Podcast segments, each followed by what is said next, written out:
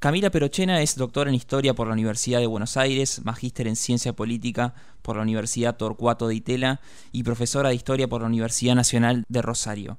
Se desempeña como profesora e investigadora en el Departamento de Estudios Históricos y Sociales de la DITELA, es co-creadora de los podcasts La Banda Presidencial y Hay que pasar el invierno, ambos disponibles en el canal del Diario de la Nación en Spotify, y lleva adelante un segmento de historia en el programa periodístico Odisea Argentina que se emite los días lunes por La Nación Más. Eh, voy a decir lo que dije cuando recibí este libro, cuando empecé a leerlo a través de redes sociales.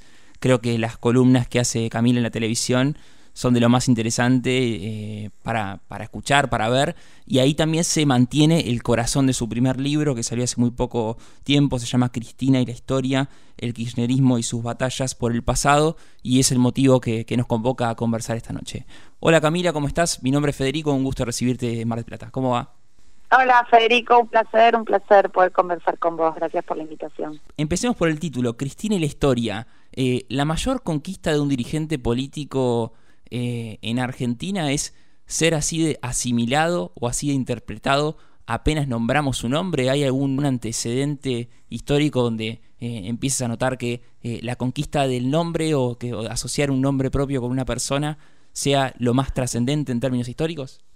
Bueno, no sé si es lo más trascendente en términos históricos, pero pero bueno, es verdad que es algo propio de por ahí dirigentes de esta época, ¿no? Eh, me parece mucho más que en el pasado de ser nombrados por, por, el nombre más que por el apellido, ¿no? Cristina, Alberto, en muchos casos. Bueno, no, Macri no, pero pero con Cristina y Alberto eh, pasa mucho. Yo creo que en el caso de Cristina se relaciona más que nada con que el apellido también era el de Néstor Kirchner, entonces eh, una manera de diferenciar entre ellos era Néstor y Cristina, ¿no? Entonces por eso por eso también Cristina en, en el título, ¿no? Y bueno, y porque es un libro que, eh, que, que, trata de ver cómo ella, cómo su figura, su persona, no, el o sea, cómo ella en relación con el kirchnerismo, pero principalmente eh, ella como presidenta hacía un uso del pasado, ¿no? Entonces por eso la historia, ¿no? Cristina y la historia es porque Cristina le da la historia un lugar central en la política. Entonces, bueno, cómo, eh, eh, cómo hizo ella de su uso del pasado y cómo convirtió ella la historia en, ese, en ese lugar central que tuvo. Sí, bueno, el libro también se desprende de una maestría en ciencia política y un doctorado en historia que tuvo eh, algunos de estos temas del libro como, como ejes centrales. Y me pareció muy interesante una mención que haces en los agradecimientos del libro, la gente que te acompañó en este camino a Zico, que es un gran periodista, yo lo, yo lo quiero mucho, y es una persona que, por ejemplo, en sus talleres de crónica a veces suele romper el hielo diciendo, eh, bueno, ustedes que no se conocen, cuenten su primera experiencia sexual y escríbanla. ¿Cómo alguien como Zico, con, con ese vuelo, con, con, siendo tan aventurero para a la hora de contar historias, eh, te ayudó a lo que vos decís que fue darle color a parte de las escenas de este libro? Bueno, porque como esto, esto este libro salió de una de una tesis de doctorado y de una tesis de maestría, como bien dijiste vos, el tono en el que uno escribe cuando escribe académicamente una tesis es un tono muy duro, muy, eh, eh, bueno, es lo que te pide la escritura académica, bastante aburrido, bastante opaco. Eh, em, entonces, para transformar una tesis en libro, yo creía que era muy importante poder sin, sin quitarle rigurosidad académica, poder eh, ablandar un poco el registro en el cual estaba escrito y convertir lo que era una tesis académica en un libro un poco más ensayístico, ¿no? Y, en ese sentido me parecía importante eh, meter algo de lo que podían tener crónicas o, el, trabajo más periodístico a la hora de escribir, a la hora de narrar lo que yo cuento en el libro. Y ahí me recomendaron a, a Chico, así que hice, hice un taller con él que me iba leyendo algunos capítulos y me iba haciendo sugerencias y recomendaciones cuando notaba que el texto estaba muy académico, cómo podía hacer para ir ablandándolo, o como puse ahí para ponerle un poco de color no a lo que era una tesis de doctorado.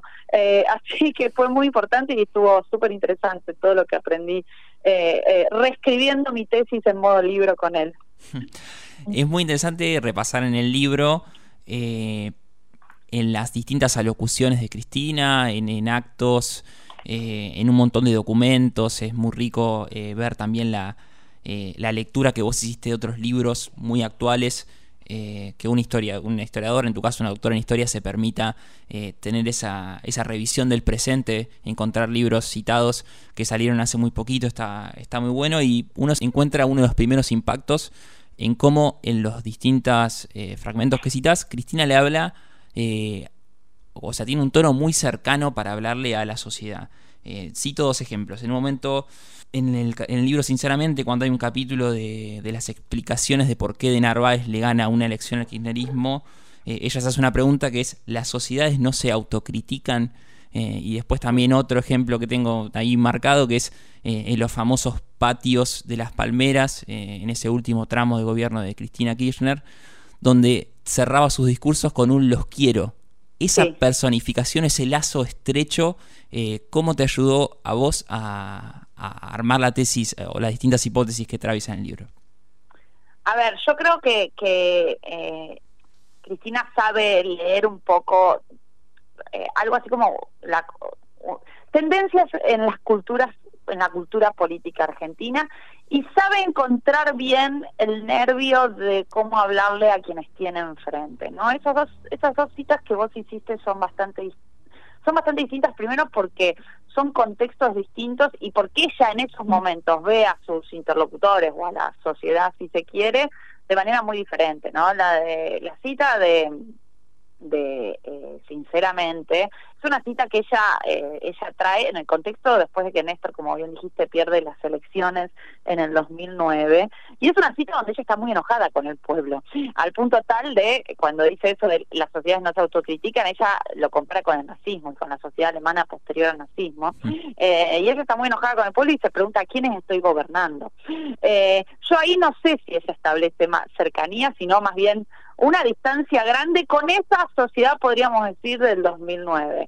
Los patios militantes es otra cosa, es como bien vos decís, es una manera de interpelar directamente al pueblo y es una, es una forma de dirigirse a, sus, a su audiencia, a sus interlocutores, eh, muy clásica de, lo que uno podría llamar una política populista, ¿no? ¿En qué sentido? Bueno, hablar directamente al pueblo sin intermediarios, eh, eh, desde las emociones más que desde lo racional, ¿no? Decir los quiero mucho, eh, como muchas otras cosas que ella planteaba.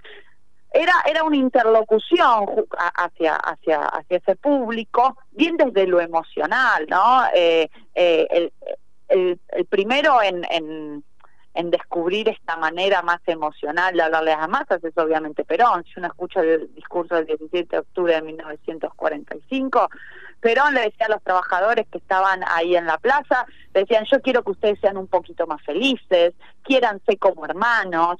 Eh, eh, digo, había muchas muchas expresiones del orden de lo sensible, ¿no? Más de más de más que una apelación a las algo más no sé, político racional, si se quiere, más burocratizado. Bueno, eso no estaba. Bueno, Cristina también sabe leer ese nervio o, o, sabe entender, ¿no? Cómo poder establecer un, una relación y una interlocución bastante más emocional con, con, con las personas a las que quiere llegar. Pongo otro ejemplo, ¿no? Eh, Cristina se da cuenta que eso no funciona solamente con lo que ella dice en los discursos, sino con cómo se escenifica eh, los actos políticos, ¿no? Cuando, mm. cuando ella y la gente que la asesoraba arman el desfile del bicentenario o distintos espectáculos como no sé eh, las, las, las espectáculos por los por la vuelta obligado por los derechos humanos en todos esos ella buscaba emocionar de alguna manera, ¿no? Yo entrevisté a Javier Grossman, que era el encargado de hacer, eh, de armar esos espectáculos, y Grossman me decía, bueno, yo en cada uno de estos espectáculos me propongo eh, eh, cumplir con la triple, cumplir con un relato épico, ético y estético. Eh, y, y en eso, relato épico, ético y estético, yo espero que la gente se emocione cuando esté mirando el espectáculo, se enoje cuando vea algo que con lo que tenga que enojarse, no sé, una representación de los golpes de Estado, por ejemplo, se emocione cuando vea una imagen de las Madres de Plaza de Mayo, puede impactarse estéticamente y emocionarse cuando, por ejemplo, la vea Cristina hablar en la vuelta obligado con el monumento y el río de fondo mientras el sol se pone detrás. Bueno, todas esas cosas están pensadas, ¿no? Está, está pensada la manera de conseguir eh, eh, usó esta expresión eh, Grossman, que se le mueva algo a la gente adentro, ¿no? Cuando está en uno de estos espectáculos o cuando escucha un discurso de Cristina Kirchner. Todo eso está diseñado, podríamos decir, para efectivamente emocionar. Sí, es buenísimo el capítulo que donde hacéis la reconstrucción de, de los festejos del Bicentenario, qué se habló en esa mesa familiar, qué dijo Cristina antes de, irse a dormir, qué errores hubo, ¿no? En un acto que por más que parezca así de, imponente, hubo, errores ahí de, logística, de, lo que se quiso mostrar o de cómo se quiso recrear la historia. Y hablando en esa idea de lo que vos recién pusiste en palabras como la escenificación, eh, ¿qué, ¿qué importancia le das vos a cómo se corporiza el pasado en la cabeza de Cristina? Eh, porque, por ejemplo, eh, toma algunos otros ejemplos. Un acto sobre IPF donde Cristina lleva cuidadosamente un tubito con la primera extracción de petróleo del territorio nacional. Todos los actos eh, que, se hicieron alrededor del el famoso sable corvo de San Martín. la explicación que luego apareció con sinceramente sobre qué hacía una carta de San Martín O'Higgins en la casa de Cristina en el Calafate. Que el pasado se corporice en cosas. ¿Ayuda a crear más el relato de Cristina? Totalmente, y esto no, no es solo por esto, no es solo algo que descubre Cristina, esto es algo que, que existe desde hace siglos eh, y que empezó a tener mucha importancia en relación con las reliquias religiosas. ¿No? Las reliquias religiosas eran eh, eh, objetos que habían tenido que habían tenido alguna relación con la historia bíblica y se creía que cuando esos objetos se coloca, eh, estaban en, ciertos lugares de alguna manera la presencia religiosa de Dios estaba allí, ¿no? De los santos a los cuales representaban esos objetos. entonces, esto de, de que un objeto que, que logra corporizar o que logra traer, eh, o sea, un objeto que es mucho más que un objeto, porque es algo que te trae el pasado al presente. Bueno, yo creo que el kirchnerismo tiene una relación un poco, el kirchnerismo, pero esto pasa con muchos gobiernos, pasa cuando uno ve un museo, ¿no? Eh, un poco... Eh, em, de reliquias, ¿no? Con estos objetos, ya sea con el sable corvo, eh, la carta de San Martín O'Higgins o, o, efectivamente el tubito de ensayo con el petróleo de IPF, ¿no? Y eso lo hace, y, y las reliquias son muy poderosas justamente porque traen al presente algo que no está allí, ¿no? Es decir, no es solamente ver un objeto, es un objeto al cual dotás de muchos otros sentidos. Eh, pongo otro ejemplo.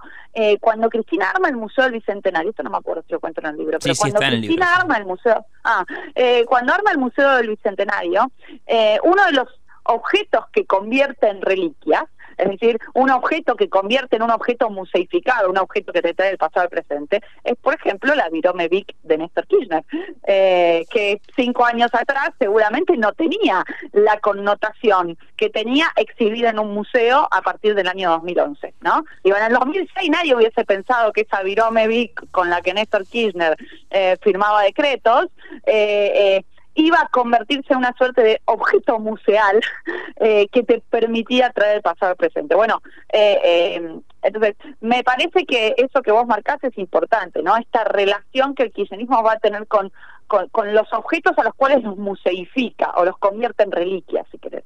Sí, bueno, y uno siempre, me imagino que eh, a la hora de escuchar a un historiador uno dice, bueno, que no, que no se zarpe con las comparaciones, sino que no caiga en... Eh, que no se ponga aburrido. Claro, no, no, no, no en eso, sino como que, que, no, que no se zarpe con una comparación, por ejemplo, no sé. No, no, no quiero que, criticar a, ningún colega, pero se me vienen ejemplos cercanos de, cosas que pasaron hace poco y son muy identificables. Pero bueno, eh, en esa idea de que, por ejemplo, Cristina se presente o diga ante la sociedad, Dorrego fue el primer fusilado y ahora, o hacer una comparación muy cercana, decir, y ahora somos sometidos a fusilamientos mediáticos. ¿Cómo, cómo le cae a, un historiador o con el trabajo que vos haces con tanta rigurosidad y lo, dan, eh, lo, dan a cuenta de este libro, la, todas las citas, los, los pies de páginas, cómo se interpreta una frase así como el Dorrego eh, que, que de pronto termina viendo con, con los ojos de la historia a los fusilamientos mediáticos?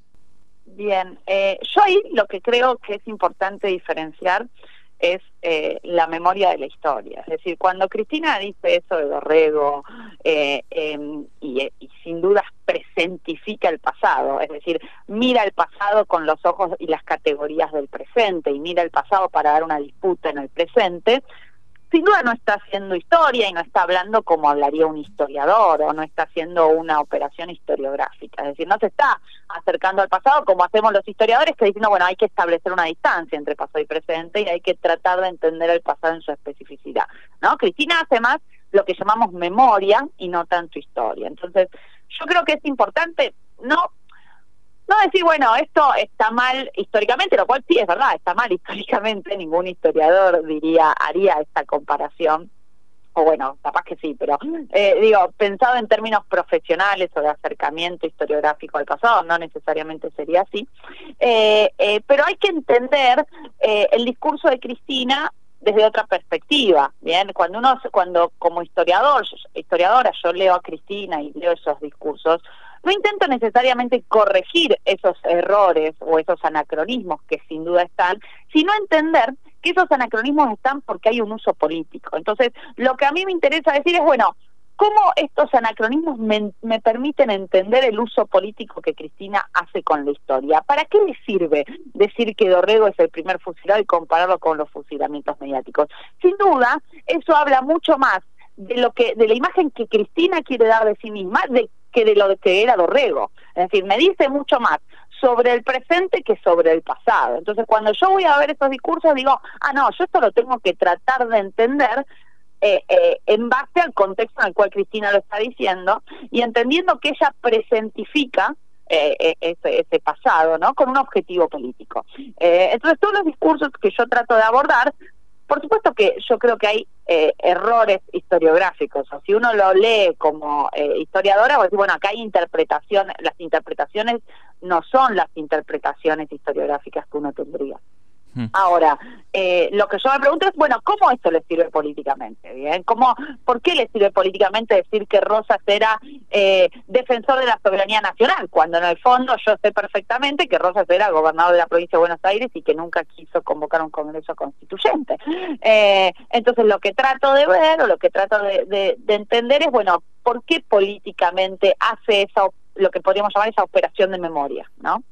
Hay una frase interesante del periodismo que es cuando algo suena confuso, cuando está muy tenido por, por la polarización, digamos, que es contámelo como si fueras un corresponsal, ¿no? Eh, volvé para atrás y empecé a explicar las cosas básicas para que de esto se entienda algo. ¿Cómo, cómo te sirvió para vos eh, hacer esa investigación macro que, mencionamos al, al principio para, para tu doctorado, para la maestría en ciencia política?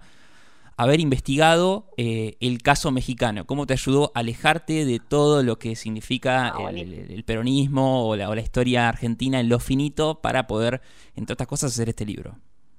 No, buenísima pregunta. A ver, en principio, eh, eh, lo mío fue una comparación por contraste. Es decir, yo quería ver cómo un gobierno ideológicamente diferente, porque el gobierno que yo estudié en México es el gobierno de Felipe Calderón, que pertenecía al PAN, Partido Autonomista Nacional, eh, que es un partido que tradicionalmente en la historia de México se opuso al PRI, se opuso a la Revolución Mexicana, eh, es un partido que se alinea dentro del espectro político mexicano con, con el arco liberal conservador, ¿no? que está más hacia la derecha en el, en el arco político mexicano. Entonces yo quería ver cómo un gobierno conservador que se había opuesto siempre a la historia oficial priista hizo un uso del pasado. Y lo que yo lo que yo terminé encontrando fue como dos formas de acercarse al pasado ideológicamente eh, eh, eh, opuestas, ¿no? en Cristina y en, y en Felipe Calderón, em, que justamente lo que marca es, es un contraste, diferentes formas, como la identidad política o las concepciones sobre la política delinean diferentes tipos y formas de usar el pasado. ¿Yo qué digo? Digo, bueno, Cristina tiene una concepción de la política eh, que podríamos denominar populista o, agonista, bien, donde busca la radicalización del conflicto y la división de la, del espectro político entre nosotros y un ellos, que se condice con un uso político del pasado que podríamos llamar polarizador. Esa división del presente la va a arrastrar también al pasado. Ahora, Felipe Calderón tenía una concepción de la política muy distinta. Era liberal conservador, no, no creía en profundizar y radicalizar el conflicto, sino que buscaba ordenar el conflicto, es decir, más que el conflicto pensaba en el orden. Eh, eh, digo, en esa, en esa concepción donde el orden tiene un lugar central, también tiene un lugar central el liberalismo y la idea de que hay que reconciliar y consensuar dentro del espectro político, y eso necesariamente lo lleva a Calderón a hacer un uso político del pasado contrastante al de Cristina, eh, que yo llamo reconciliador o integrador, ¿no? Eh, em, entonces, me sirvió mucho México un poco para poner en perspectiva que hay, diferentes usos formas y usos políticos eh, del pasado y, y también para, para poner en perspectiva un poco la historia argentina, en el sentido de que, bueno, México tiene una historia, uno podría decir, muchísimo más milenaria, si se quiere, que la Argentina. Eh, es decir, México rastrea las raíces nacionales eh, en los mayas, eh, muchísimo más atrás de lo que lo, rastrea la tradición política argentina. entonces, esto también me sirvió para tratar de entender, bueno, cómo hay otros usos posibles del pasado en países con historias muy diferentes, ¿no? Em, pero en fin, yo creo que generalmente en la historia la comparación no es algo que se use mucho, ¿no? La, perspectiva comparada no es algo muy popular dentro de, nuestra disciplina. Eh, y yo creo que es muy importante, como vos, eh, que es muy importante para lo que vos estás diciendo, ¿no? Que es para poder, para poder poner en contexto, para poder tener una mirada menos ombligocéntrica, que es algo muy común que tenemos los argentinos, ¿no? A la hora de pensar, a la hora de pensar nuestro pasado. Claro. El libro se llama Cristina y la historia, está disponible en todas las librerías del país, es apasionante, no es eh, para nada una biografía de Cristina Fernández de Kirchner, no es un libro militante desde la óptica que se, que se quiera mirar, sino que es una, yo creo que es una gran excusa para revisar la, la historia argentina reciente, que también debe ser eh, algo que a los que los historiadores también le esquivan mucho, ¿no? Uno piensa en, la obra que se, que se publica eh, con este nivel de, rigurosidad. Eh, y bueno, pero te quiero preguntar por último y breve, ¿cuál fue la contradicción histórica, en términos históricos más grande que encontraste en Cristina? Hay un capítulo que habla sobre los vaivenes de la causa Malvinas, donde lo explicas muy a fondo, pero además de esa, o si es esa tu, tu elección, eh, ¿Cuál es la que encontrás? No, yo creo que mi, yo creo que, que la contradicción más grande entre historia y memoria que se da en el kirchnerismo está en el rosismo.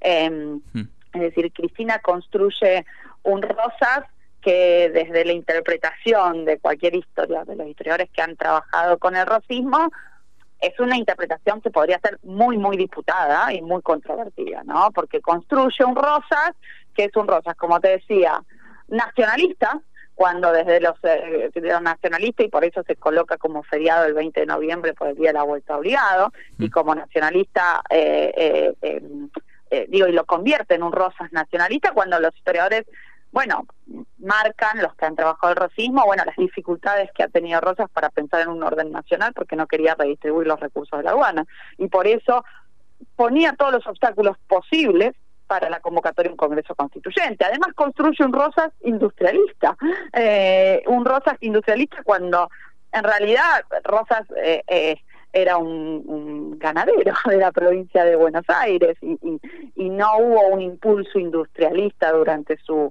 durante su gobierno en la provincia de Buenos Aires y construye un Rosas bien federal y todos sabemos que si bien Rosas se reivindicaba como federal durante sus años de gobernador en la provincia de Buenos Aires, eh, lo que hacía en nombre del federalismo era subordinar a los otros gobernadores eh, provinciales em, y, establecer una relación eh, prácticamente unitaria entre la provincia más rica, que era Buenos Aires, y el resto de las provincias, ¿no?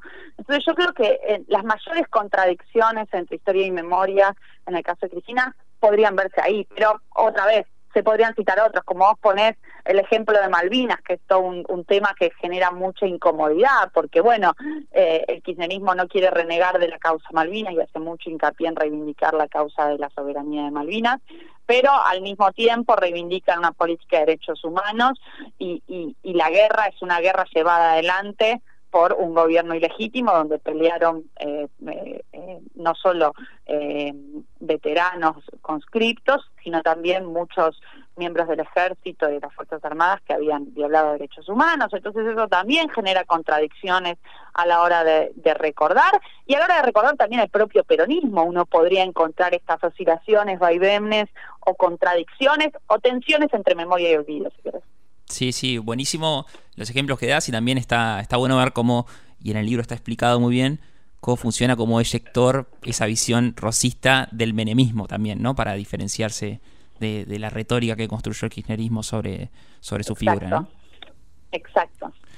Bueno, Camila, te eh, agradezco muchísimo tu tiempo, felicitaciones por el libro, es apasionante, se lo recomiendo a cualquiera interesado por, la historia reciente de, la Argentina. Fue, un placer y gracias por la lectura, porque la verdad es que, eh, nada, es un honor que alguien se tome el tiempo de leerlo y hacer preguntas tan informadas sobre, sobre el libro, así que muchas gracias por eso. Bueno, te agradezco mucho y espero que también lo puedas sacar de gira, venir a presentarlo en alguna de esas a, la ciudad. Me encantaría, ya, ya, andaremos por Mar del Plata. Dale, dale, te, espera, te esperamos acá por, por la radio. Te mando un, abrazo, saludos. Gracias.